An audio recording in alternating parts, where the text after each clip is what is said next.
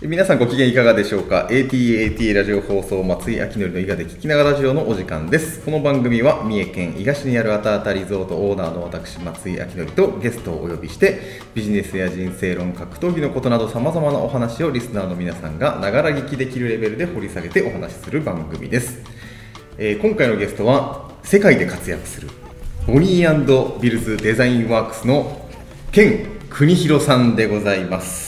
よろしくお願国いします。広さんとお呼びしていいですか？ケンさんあそうですね。国広さんでいいですか？あーどちらでも大丈夫です。かはい。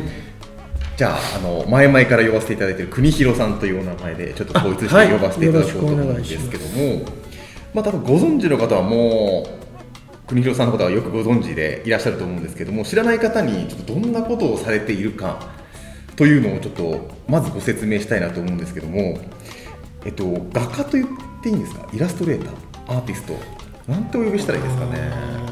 うんいやまあそこのカテゴライズするつもりはないんですけど、はい。一般論で言えばイラストレーターになるはずです。はずです、イラストレーターだと。はい。でまあ本当インスタとか、まあ、SNS 拝見してるとこう世界にもねどんどん商品をはい作品を出されてるっていうところでどんな一体活動を今してるんですか、まあ、絵を描いているっていうのは間違いないんですけど。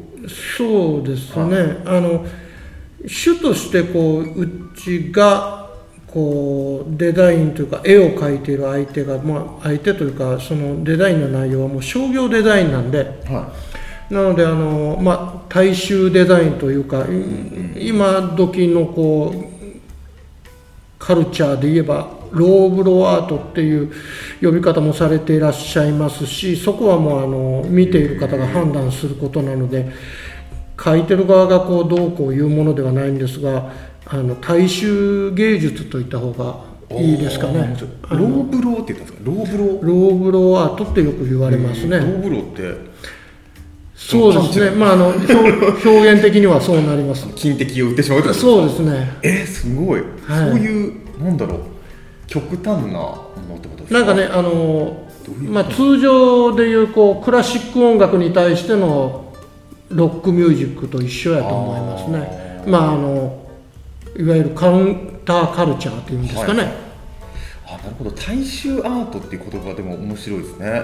ローブローアート大衆アート。うん、だからやっぱりさっき言ったように高尚なクラシック音楽に対しての、まあ、大衆の音楽っていう、まあ、ロックミュージックであったり、ブルースであったりっていうのがやっぱり一つのカウンターカルチャーの中でのそれをまあ言ったらデザインであるとか芸術であるとかの面で書きこう表現したって言った方がいいですかね。なるほど。僕の、まあ、情報の知ってる限りではその T シャツのデザインとかをされたりするじゃないあそうですね。はい。あとなんかこうフラッグとか、はい。お店のをされててでもた例えば一番最初絵を描こうと思った時じゃあ俺はピカソになるんだみたいななんかあはい。莫大な壮大な夢をはい。抱えたりするじゃないですか、はい。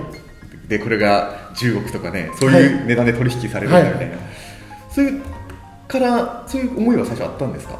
ないです全く。あ全く？ないです。ねあのそれこそ今おっしゃっていただいた T シャツっていうそのまあ一つの絵とかデザインを乗っけて販売するっていうものぐらいの価値観でしか考えたことないですね。だからいわゆる今みたいに額縁にはい。絵を入れて銅のこう売ったり買ったり、まあ、買うことはないですけど、まあ、書いてる側なんでね、か買うことはなかなかないですけど、まあ、売ったりっていうそこまでは考えたことは一切ないですね。へいつの間にかやってる流れで、はい。そうなっていったって言った方がいいですかね、えそう。その一番最初絵を描き始めたきっかけとかっていうのは何やったんですか？ああのバンドのフライヤーですね。あ。もともとミュージシャン上がりなんですよ。あそうですよね。もともとミュージシャンですよね、はい、でそのいきなりプロの人はもちろんいないので、はインディーズでアマチュアでバンドを東京でやってた時に、うんうんうんその自分のバンドのフライヤーっていうのをこう、書くのが始まりですね。なるほどねでやっぱりそのフライヤーに関しても極力そのまあ音楽を届けたい人のこう興味を引くためにその絵の力まあ見た目ですよね、うん、一元の威力っていうのを発揮するためにどう描けばいいのかっていうまあそれが絵がメンバーの中で一番得意だったのでいつの間にか、えー面白い。確かに我々と言っていいかわかんないですけどこの世代ってジャケ買いとかって言葉ありましたもんね。あそそうですね。そのまあ絵の全く力ってことですよね全くそういうことですね。今はまた音楽違う方向行ってますけどね。えどういうことですか？あのストリーミングとか。ああそういうことですね。もうジャケット、うんはいはいはいがアートとのこう共存っていうのがうん。少しずつなくなってきてるっていうところではありますけど。なるほどそういう絵の入りだったんですね。そうです。それがまあ音いつやっていくうちに音楽を廃業したら趣味が逆転したっていうことですね。あ本業と趣味が逆転したっていう。それでもまあ音楽じゃあもうやめとこうってなった時にいきなりイラストレーターになろうと思ったんですか？いやもちろんないですそんなこと。ですよね。そんな急には来ないですよね。普通にサラリーマンやろうとしました。だから実際働いてたんですか？あそうです。へだから音楽を東京でやめてこっちに来る時にその大阪と名古屋はやっぱ音楽活動してた時期に色濃く反映してるんでこう知り合いが多いんですね、なので中間の三重にはいはい。あの来て。えでもともとは？もともとは岡山です。岡山県生まれです。あそうだ。フェイスブックに書いてありました。岡山出身って書いてありましたね。はい。はい。で東京で、まあ、音楽やっはてで廃業して三重に来て人材派遣業で仕事をしてますいつしかいつかこう社員になろうと頑張って、で勤続年数長くすれば中途採用の道があるっていうお話が当時はあったので、はいはいはい。で、長く働いていたんですけど、まあ、あの世の中の流れでその派遣切りであるとか、はいはいはい。契約期間がどんどん短くなっていって、その流れでこれは逃げ道を用意しとかないといけないなっていう。でそこから趣味で絵を描き始めたっていう。それおいくつぐらいの時の話？それが30いやいやいや40超えてからですね。さっきこの収録スタートする前にはいラジオを30年ぶりだわみたいなちょっと話されてたじゃないですか、はいはいはい。今おいくつかお聞きして今いいですか？53です。あ僕より少し上でした。同じアラフォーかなと思った。らフィフでしたね。まあ僕ももうすぐアラフィフ僕ら僕ら K1 ジャスト世代です。ああ僕もジャストといえばジャストなんですけどそういう意味では後期なのかな？僕が多分20後半ぐらいじゃないかなあのピーター・アーツであるとか武蔵とか、僕が中学生ぐらいで見れたんですねじゃあ、はい。なるほど。佐竹正明とか。竹野さんですね。あもうそのジャスト世代。ああごめんなさいちょっと格闘技に話がずれるとよくないですからね。よくないですからね。なるほど。でなんかこの前あのあ実はごめんなさい。今日この場所収録している場所が被災のアルスプラザっていうすごい、あはい。これなんていうんですかね。綺麗なそうですね。なんて言うんでしょうね、まあ、ホールとかあったり、はい。こういう活動室があったりとかで、まあ、その一室のアトリエというところを使わせてもらってるんですけどもこのねすぐ後ろで1週間ぐらい前までそうですね。ギャラリーというところはい、個展ギャラリーをされててえっと、あれ僕それで何を言おうとしたっけ？何か話題を言おうとしてここのアルスプラザの説明で忘れちゃったんですけど。あれ何の話してましたっけ？あれすごい大意事な話外と僕よりも松井さんの方が緊張してるんです緊か張してないですけど。僕はあの聞きながらラジオをあれずっと聞いていますけど、はい。ある程度こう作業しながらこれね3回ぐらいありますよこういうパターン。聞いてますけどなかなか珍しいですよね。あいやいやしてますしてます。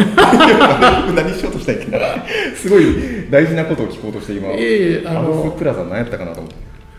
アルスプラザがね2年ぐらい前にあのそうこれ創業したっていうのかどうかあの市の施設だから何とも言えわから表現の仕方がわからないんですけど言葉の。あのこんなにお金あるんですか？こんな豪華な建物を建てて。そうですね。ですごいですよね。うんあの多分そのまあ市民への貢献という形で建てられたはずなんですけど、音楽聞いたのは音楽と芸術に特化した施設公共施設ということを伺ってます。そうバンドもできるんですもんね。そうですねスタジオもあります、ねはい、なかなか珍しいと思いま珍しいですよね、す、はい、でもなんかそんな工業地帯あるんですか？あのなんか税金がいっぱい入ってくるような被災に。工業地帯とか。いやー実際にううちもそのギャラリーっていうところで個展をこの前ついこの前やらせていただいたんですけど、ここを知らない人が多いです。ままず。確かに。ずまだできて2年なんでね。その市もどれだけこうこう情報を公表してるのかは僕も知らないんですけれども、まあ、実際のところこう末端まで情報が届いてるかといえばまだまだこれからだっていう感じはしますね、でもすごく利用価値のある、いやめちゃくちゃいいですよね、はい、えーこんだけ間をつないでもらったんですけど僕が何を聞きたかったのか思い出せません。意味ねえし。何だったかな？何だったかな？本当にすごい聞きたいことあったんですけど。があの MC した方が良さそう。本当そうですよ。まあいいや。あのごめんなさい。ちょっと聞きたいことずれちゃったかもしれないですけどじゃあそういうあの人生を送ってきて幼少期とかってどんな人だったんですか？あ僕は中学生ぐらいから、まあ、あの全部話すと長いんでね。やっぱ音楽始めたのが中学生からなんですよ。は中学の2年生で同級生のお兄さんに ACDC を教えてもらって。あれ ACDC って何でしたっけ？オーストラリアのロックンロールバンドですね。あなんかちらっとうっすら思い出る、うん。であ記憶ありますね。あのその当時には音楽と絵と今思えばなんですけど当時は音楽だけ覚醒した記憶があるんです。でも今振り返って考えると音楽といわゆるデザインに覚醒してるはずですね。僕はあのその頃の ACDC の「Highway to Hell」っていう、まあ、地獄への道みたいなこうもう典型的なロックはこうイメージなんですけどそのジャケットがすごい好きでですね。ああなるほどね。あの何とも言えない油絵なのか水彩なのかわからないんですけど、写真ではないんですよ。うんでそのジャケットがすごい好きででその音楽を聴いてこれはロックしかないと。ああでもすごいわかりますね。僕もなんか CD 屋さん行ってやっぱジャケット見て判断してたんでジャケットからこの音楽のなんていうんですかねすごいつながりがあの頃深かったですよね、うん。この絵ならこんな音楽だろうなだろうね。あある程度ありますよね。ねまあ百発百中とはいかないですけどまあその外れたのも楽しめるかな というのはありましたけど。えーちなみに悪いことしてたんですか？ん？悪いことは？いや全然全然全然。あのもうどっちかというとヤンキーとかそういう人たちからは全然外れたあそうなんですか？真面目な学生服でしたし。ただ、い。そういう音楽が好きだからうんうん。そういう人だろうっていうのとは違ってたと思います当時から。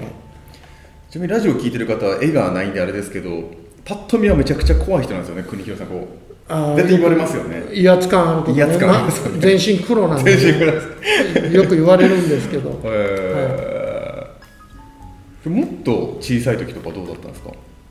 もっと小さい時。もっと小さい時は普通でした？まあうんあのもともと母親の影響なのか絵を描くことはしてました、うん、でもあんまりこう具体的な記憶っていうのはあんまりないんですけどね。ただ細かい絵を描くのは好きでしただったようです、そうですよね。作品的にはすごい細かい絵を描かれますよね、うちの両親がそう言うてました。残ってないんですけどね。あはーなんか国広さんのその SNS を見てたりすると外国人の方が国広さんが描かれたイラストの入ってる T シャツ着てたりするじゃないですか、なんかああいうの見るとすごいなと思うんですけど海外にどうやってそういう作品を届けてるんですか？あーやっぱりそれは僕自身のスタートが遅いのに関係ありますね。はいはい。あのやっぱりこの絵の業界って僕らの動いてる業界でもそうなんですけど、もう20代か早い人だと10代とか20代からうんうん。この業界に入ってもう歴でいうと20年以上の方がザラなんですね,まあ先、ね。先輩方って、まあ、それも音楽も一緒なんですけど、はいで僕はあの40代からこの世界に入るわけですよ。結構勇気いりますよね。そうですね。でっていうことは簡単に計算しても彼らはもうすでにデビューの時点でうんうん。うちの倍の歴を積むわけですよね。はいはいは僕が歴20年だったら彼らも40年っていう歴で同じ位置にいなきゃいけないいというか、うんうん。あなのでうちの今の奥さんがその僕が40あ40 40 37ぐらいなのかな？今13年っていうことを考えたら40から37から40ぐらいでデビューするんですけど、その時にフェイスブックの日本版っていうのができてるんですよ、はいはいはい懐かしいはい。でそのフェイスブックの立ち上げの日本版っていうのがまだ始まったばっかりでですね、誰もやってなかったですよね。そうですね。でうちの奥さんのハワイの友達がうん。あの日本版がもうそろそろスタートするよっていうことを連絡をくれ、英語なんですけどね。でそれで日本版をこうはいち早くやったはいいんですけれども、その感覚がうちの奥さんが持ってたみたいで、じゃあ今インターネットがあるんだったら今のその先輩方がやってないことをやっなるほど。た方がいいんじゃないと。はいはい。でそれでフェイスブックとそれからパソコンでのいろんなこうそういうアンダーユースカルチャーっていうかカウンターカルチャーユースカルチャーアンダーカルチャー全部含めてですね、キーワードを打って、はいで例えば洋服屋さんアパレルショップであるとか、セレクトアパレルショップであるとかそういうところに無差別でメールで営業したんです。ああななるほど。検索ではい。えあなるほどフィットフィットしてきた。メールフォームからそうですね。でそれもいわゆるそのそういうことが得意な文化圏って言った方がいいですかね。よアメリカとかヨーロッパとかうん。にイギリスであるとかフランス、はい。うんスペインオランダなベルギー。もう無差別です。もう全部メールを全部もちろんその中の何十パーセントほどですけど、はいはい。何年間ぐらいやったかな。3年間ぐらいずっと。すごい。もう気合がま毎日じゃないですよ、い1週間のうち半分以上ですね、3日間ぐらいを3年間ずっとやり続けて、その中から統計を取ったわけじゃないですけど、1000件に1件ぐらい、じゃあ書いてみるって、言ってくれるところがあって、そこからスタートですね。あでもそれをお聞きするとなんかフリーペーパーとかでねこう、はい。5万部に届けますみたいなでもそれでもリターン1件とかじゃないですか。そうですね。飲食店とかでも。おっしゃる通り。それ考えるともうむちゃくちゃ効率いいかもしれないですね。1000に1だったとしても。うーんそう今おっしゃった通りで、うんはい。でもその当時やってる本人からすると、大変ですけどね。こんなもんなのかっていう。そうそう。でもですけどね。もちろんその自分に絵に自分が描く絵に対して自信があったのもあって、はいはね。面白いまずは書かせてくれっていうところから始まって「いいね」っていう返事が返ってきてそこからドイツのアパレルショップであるとかイギリスであるとか。アメリカはなかなか非こう返してくれるのが遅くて本当に最近なんですけど、あちょっとじゃあ次回これあの20分30分ぐらいで一つ一つ切ってるので。はいはいはいちょっと海外挑戦の話を第2回のやつでちょっと詳しくちょっと僕すごい海外に興味あるんで、ああ、はい、なっね一旦ちょっと切らせていただきたいなと思います。はいはい、えー、ATAT ラジオ放送松井明則の伊賀で聞きながらラジオこの番組はあたあたリゾートオーナーの私松井明則とえーボニービルデザインワークスの国広健がおお送りいたしました。